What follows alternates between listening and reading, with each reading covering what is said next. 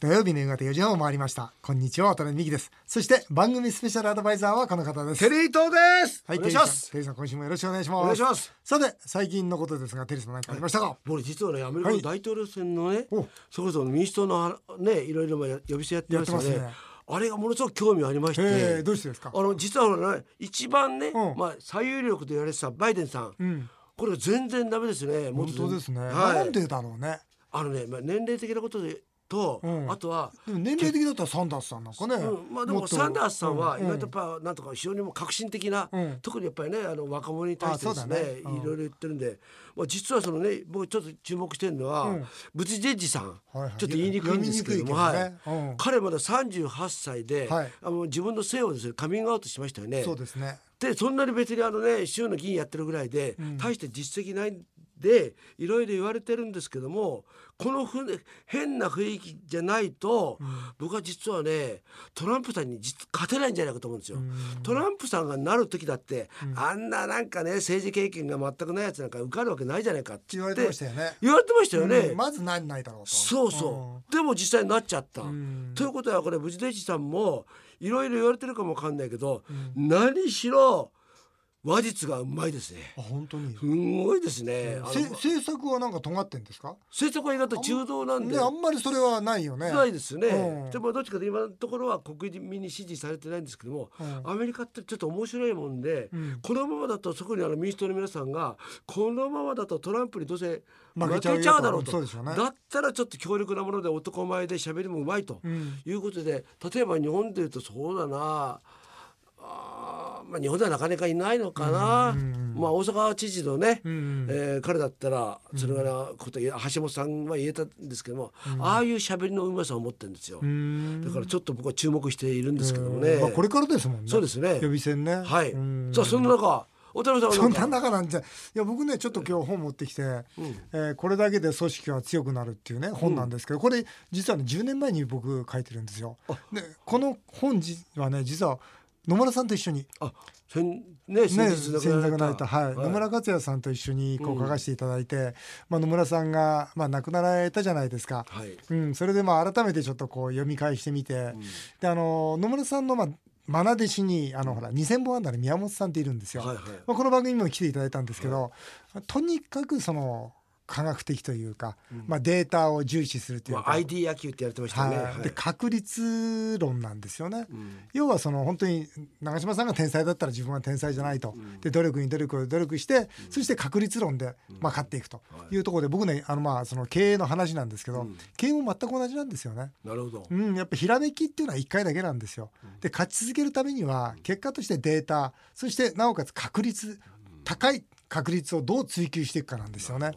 で僕改めてこの野村さんと一緒に書かせていただいた本読んであ野球もね、えー経営もあそしてリーダーのあり方も本当によく似てるな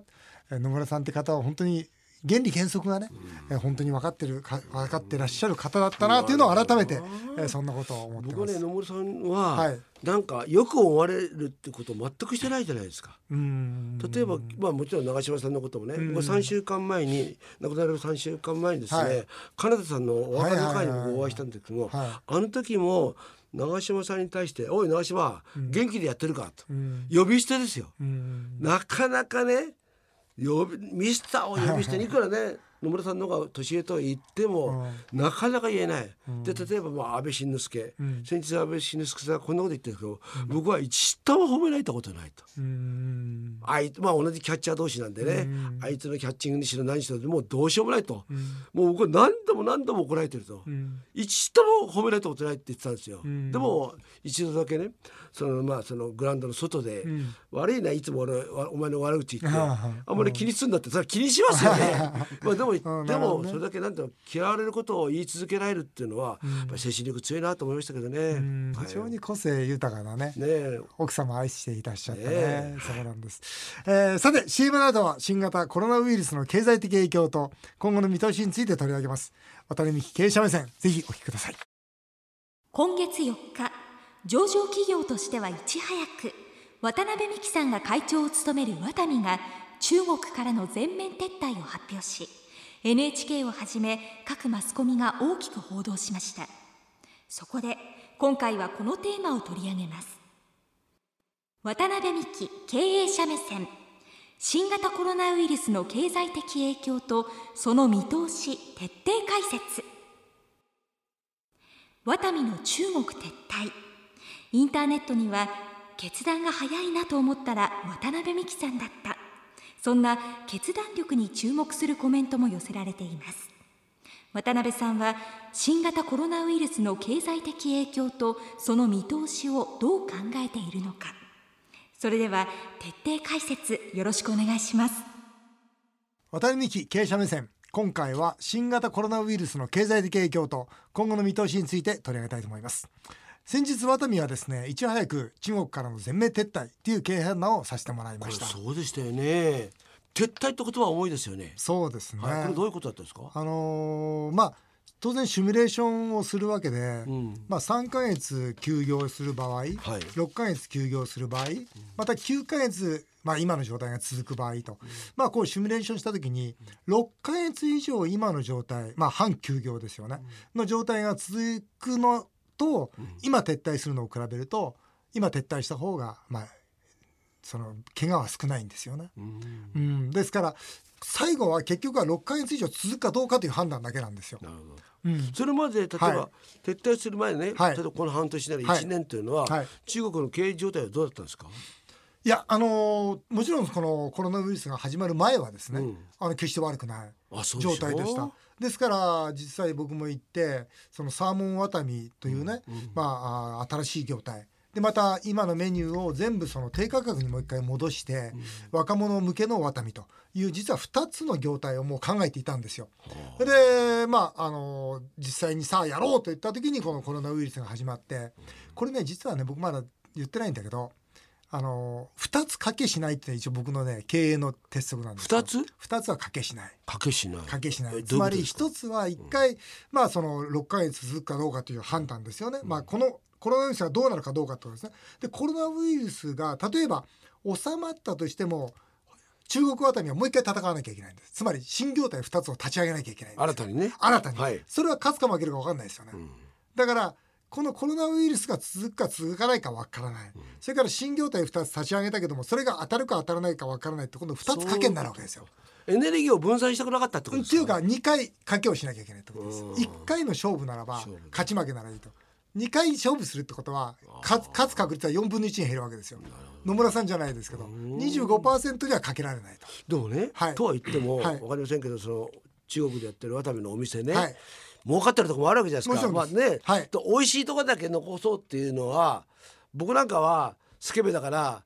これちょっとこれ銀座店だけ残そうかなとかありますよね、ちょっと思うんですけどそれは潔いというかっていうかねその一部残すってことは結局は本部を残さなきゃいけないんですよああなるほだどからあの中国のいろんな法律とか税務税務庁の問題とあーかそういうことかあーですから結局その全面撤退しなければ、まあその本部は結局残す残さざるを得ないんですよねそしてそこでお金がかかっちゃってそれものすごくかかるんですあなるほどね、はい、ですからここはもう全面撤退するか、もう、まあ、様子を見るかしかないんですよ。なだるかほどらそういう多こくとの日本企業は様子見てまだなんとかなるまだなんとかなる、もしかしたらみたいなことを思ってますよね。まあ、ずるずる傷ってずまるすずるよね引きずってますよね。でも僕は今回は6ヶ月以上続くという判断の中で、えーさせていただきました。と同時に今の現在のその中国経済の動向それから中国の今のモール等の状況を見てますとこれねコロナウイルス収まってもね経済傷んでかなり個人消費きますね確かにダメになりますねそう。ですよねですから僕回復までにはまあ大げさに言えば23年かかるのかなと今回のダメージで。確かに外国特にね外国の方が、はいそ好き好んで中国へ行きたいとは思わなくね、なりますね。なりますよね、ですから僕はこの23年と見た時に、じゃあここは引こうと、で23年後にもう一回挑戦すると、なるほど、うんで挑戦する時には先ほど言った、まあその新しいサーモンワタミとか低価格の若者向けワタミとかまた今度やろうとしている実は焼肉の業態とか、要するに新しい業態ドーンとぶつけて再出発しようとそれの方がいいと、ただ唯一心配というかその心痛むのは、その働いてるくれてるあ事業の皆さん従業員のみんなであってそれは向こうの方ですねそうです、まあ、今回の撤退が10年後には良かったと思ってもらえるようにまたここで出直していこうじゃないかまあただねコロナウイルスの被害に遭われた方たくさんいまんで、まあ、本当にねその心からお見舞いを申し上げるとともにまた今回の撤退でご迷惑をかけた方に対して、えーごめんなさいという思いを込めてですね、まあ、今回は徹底させていただくと。経営者って大変ですよねそういや本当にこういう決断ってだってそれこそいい日本中のね、まあ、上場企業の社長さんはこういう状況の時にこういう素早い決断っていうのはもう各紙全部出てましたもんね。もうあの時もうそれこそ新聞見て、はいえーもう決めちゃったのと か変な話ねそう思いましたよねだからよっぽどねまあ、はいとは言っても渡辺さんにとっては苦渋の決断だったんだなっていそうですね。いやもう本当苦渋って何が何が辛いって僕は損することじゃなくて、んやっぱり社員のみんなが、まあこの間も言って、よし頑張ろうよって言ってたうん矢先ですから、はい。ということで以上渡辺美希経営者目線今回は新型コロナウイルスの経済的影響と今後の見通しについて取り上げさせていただきました。さあ続いてはメールを紹介させていただきます。はい川崎市の Y さん65歳の方です麻雀仲間から徹夜麻雀中40年の付き合いの俺と大金持ちの女社長が川で溺れていたら、お前どっちを先に助かる、とどうでもいい質問をされました そこでそこで渡辺さんに質問です、テリーさんと上海の女社長が川で溺れていたらどっちを助けますかいや女社長来るんですよ来る来る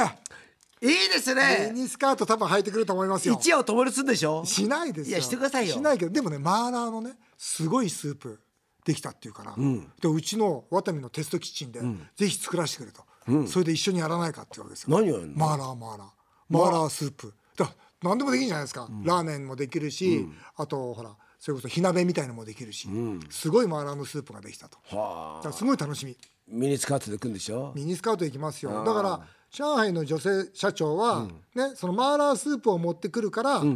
僕はまず先に助けます、 申し訳ないけどテリーさんには申し訳ないけど、いいいですねしょうがないですね、はいえー府中市の黒犬さん貯金好きの方です、テリーさんの同級生に70歳なのに貯金がない明るいガソリンスタンドの経営者がいると聞き小ました山田ですね誰ですか名前小山田ってやつ小山田さん小山田さん聞いてるでしょうか貯金60万円です60万円70歳 で60万円そうです1年に1倍も貯金してないってことですねそうですねガソリンを使わない電気自動車の時代もやってくると思います、であの人はこの先どうなるんでしょうかもうね心配してくれてますよ死ぬ死ぬ金ないんですもん本当に死ぬだってね近所から大根とかね食べるもんもらってんですよ嘘本当にすごいな60万円しか貯金がなくてすごいでしょガソリンスタンドで系もね息子はね東大行ってんですうよーんだからトンビを高音だっつってね、うで奥さんにん2回逃げられてます、 出来が悪いからでも戻ってきたんですけどね面白い、はいだけどねこれ大事なとこでテリー所長大社長、はいガソリンスタンドから電気自動車の時代に来るじゃないですか、はいこの変化対応こそが経営ですからそうなんだよねいきたいいきなりは来ないんですよ、でもまだ大丈夫だだまだ大丈夫だろうっつってガソリンスタンドずっと経営してるわけですよ、だからダメなんですよもういち早く変化対応しないと小山だ もうダメだ確かにもうねもうこのね小山ガソリンスタンドがボロボロあそうでこの前の去年の台風であそう屋根は飛んでいる廃墟誰がそんなとこで洗車しますか、まあね洗車機入れたら汚れちゃいますよまずいなそれなひどいとこです上げし上尾市のしおりさん結婚した旦那に3ヶ月で1億円も使わせて離婚した女性タレントが炎上してますよか加藤さんえーでそんな人いるの、すごいねテリーさんはテレビ番組でこれはすごい才能だと絶賛していました 一方渡辺さんが「夕刊フジ」でお金や女性について書いた渡辺家秘伝の極秘メモを後継者の長男に渡したと書いてありましたおう極秘の一部が知りたいです何ですか極秘メモっ極て秘だから極秘でしょでもちょっと教えてよちょっと教えると、例えばね、あのーお金を貸してくれと言われたという時に、お金は貸してはいけないというのはメモに入ってるわけですええいいお金を貸してはいけないその代わり10分の1上げなさいと10分の1、上げなさいとつまりじゃあ額はと言うんですけど額はねやっぱその親しみによって貸してもらえ貸してほしい額だって大きくなるじゃないですかなるほどだから1億っつったら1000万あげればいい関係なんですよ、1000万っつったら100万円あげればいい関係なんですよ、10分の1上げてそれを忘れなさいとそうすれば友情関係は壊れないからなるほどお金貸したらねテリーさんの友達なんてみんなほらそうなの友情関係なくなっちゃったじゃないですか伊藤孝夫とねそう伊藤孝夫さん伊藤孝夫500万そう500万中島隆500万500万ひどいでしょずっとこどのんずらずっとこの番組で言ってるん だけど誰も聞いてそうあとウッドもスッドも言ってこないうん何にもね全然でその時に500万貸してくれって言われた時にねテリーさんほら貸してあげるけど50万あげるんですよそうすればまだ友達関係続いてましたそうなんですよねそうですよ例えばそういうことをメモで渡しています、はいえー大井町の柴山さん翻訳家の方です羽田空港の航路が変更になり家の上空を飛行機が飛ぶようになり騒音が気になっていますお二人は音などに神経質な方ですか私は普段寝るときは耳栓をするぐらい神経質です神経質克服こうしたらどうよお願いしますテリーさん神経質寝る時は耳栓するしますね嘘本当わお僕耳栓するその耳栓の方が嫌じゃんもごもあごあしてそうなんですようん最初はそうだったんですでそれが慣れてくるとうんもう耳栓いいなと思いますへー耳栓するでもそういう音ってなんか気にすると気になっああちゃそううねだなね光はあ光は嫌だな例えばカーテンは閉め遮る遮光カーテンわかんないけど真っ暗あもうじゃあ遮光カーテンですうよんうんうんでもしあの飛行機の中に寝るときはやっぱりあのまアイマスクしますよ、うんそそでううでししょょうねねでもこれね俺ね仕方ないと思うんだよ気にす気にすんのしょうがないですよね、うんはい、しょうがないということで、うんこれは終わっておきましょう。そうですはい。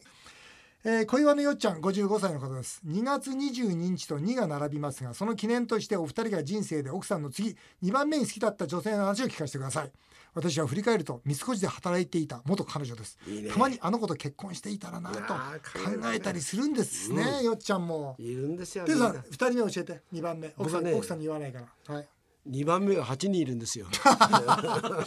すごいそうなんですよすごいそれね決められないですねよく寝るときにあーあと数えて2番目って8人いるなあの子とだなだ2番目はだいたい7 8人ぐらいいましたねすごいないたでしょ僕、うん僕ねこれのメール見てねふっと思い出したやっぱ高校の同級生だね、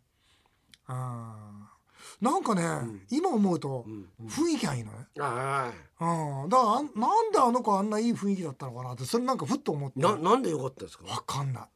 なんかねなんか雰囲気がいいんですよ、決して美人じゃないの、うん空気感うん空気感だってこれ聞いてるからまずいないや聞いいやてるかな今電話してみましょうよやめてください よ。でも今度クラス会やるんですって、うんその還暦のねクラスおやるん会すをかやるんだって、んだから今日その連絡があって、いつなら出られますかって来たから僕いつなら出れるよって返事したんですよ、その時に追伸で、その方を呼んどくようにと一 応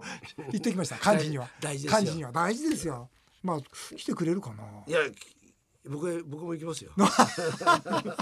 僕も行ってそこでラジオ一本撮りましょうよそれがいいです面白いみんなねでそれいきみんなでわーわーそ出てそれ行きましょう、うんちょっと電話しましょう、うんはい草加市の真帆さん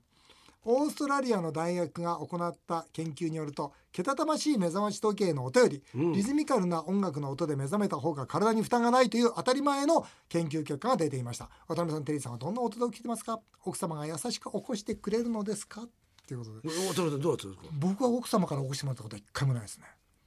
もうに何十年もないんじゃないかな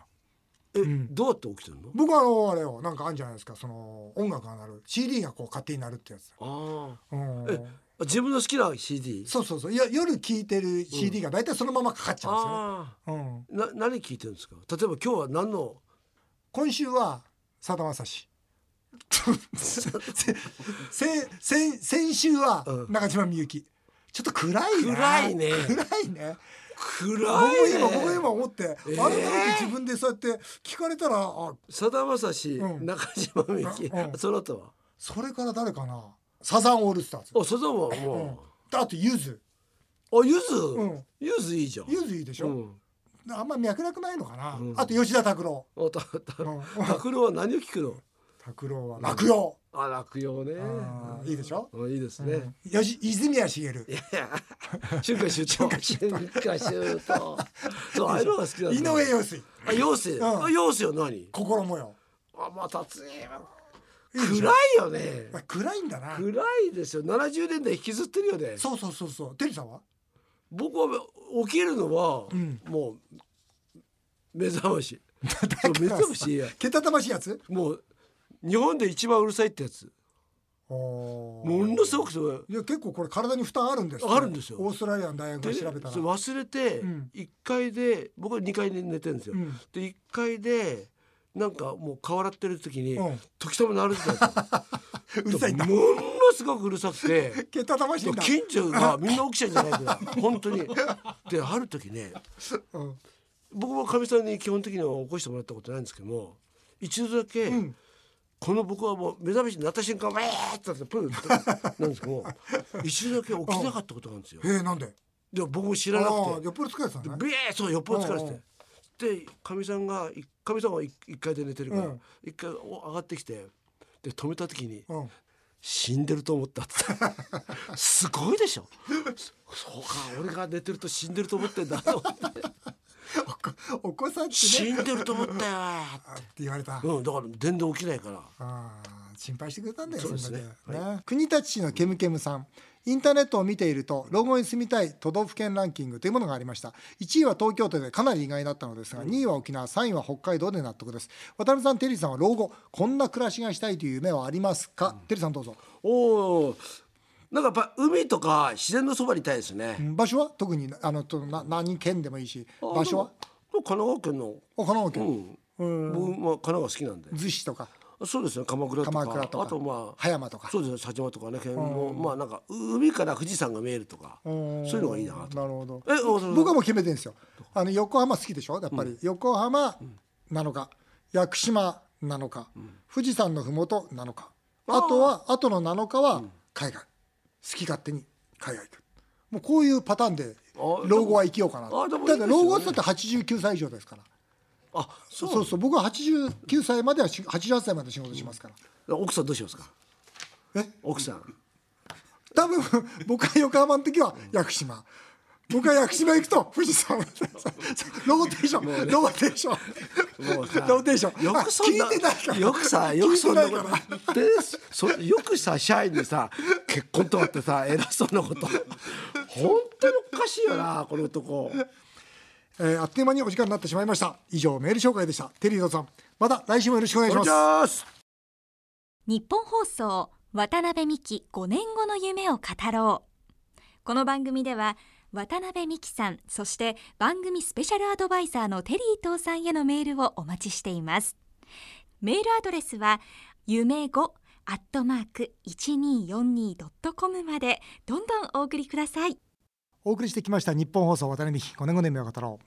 えー皆さんの感想もメールでお待ちしておりますお相手は渡辺美希でした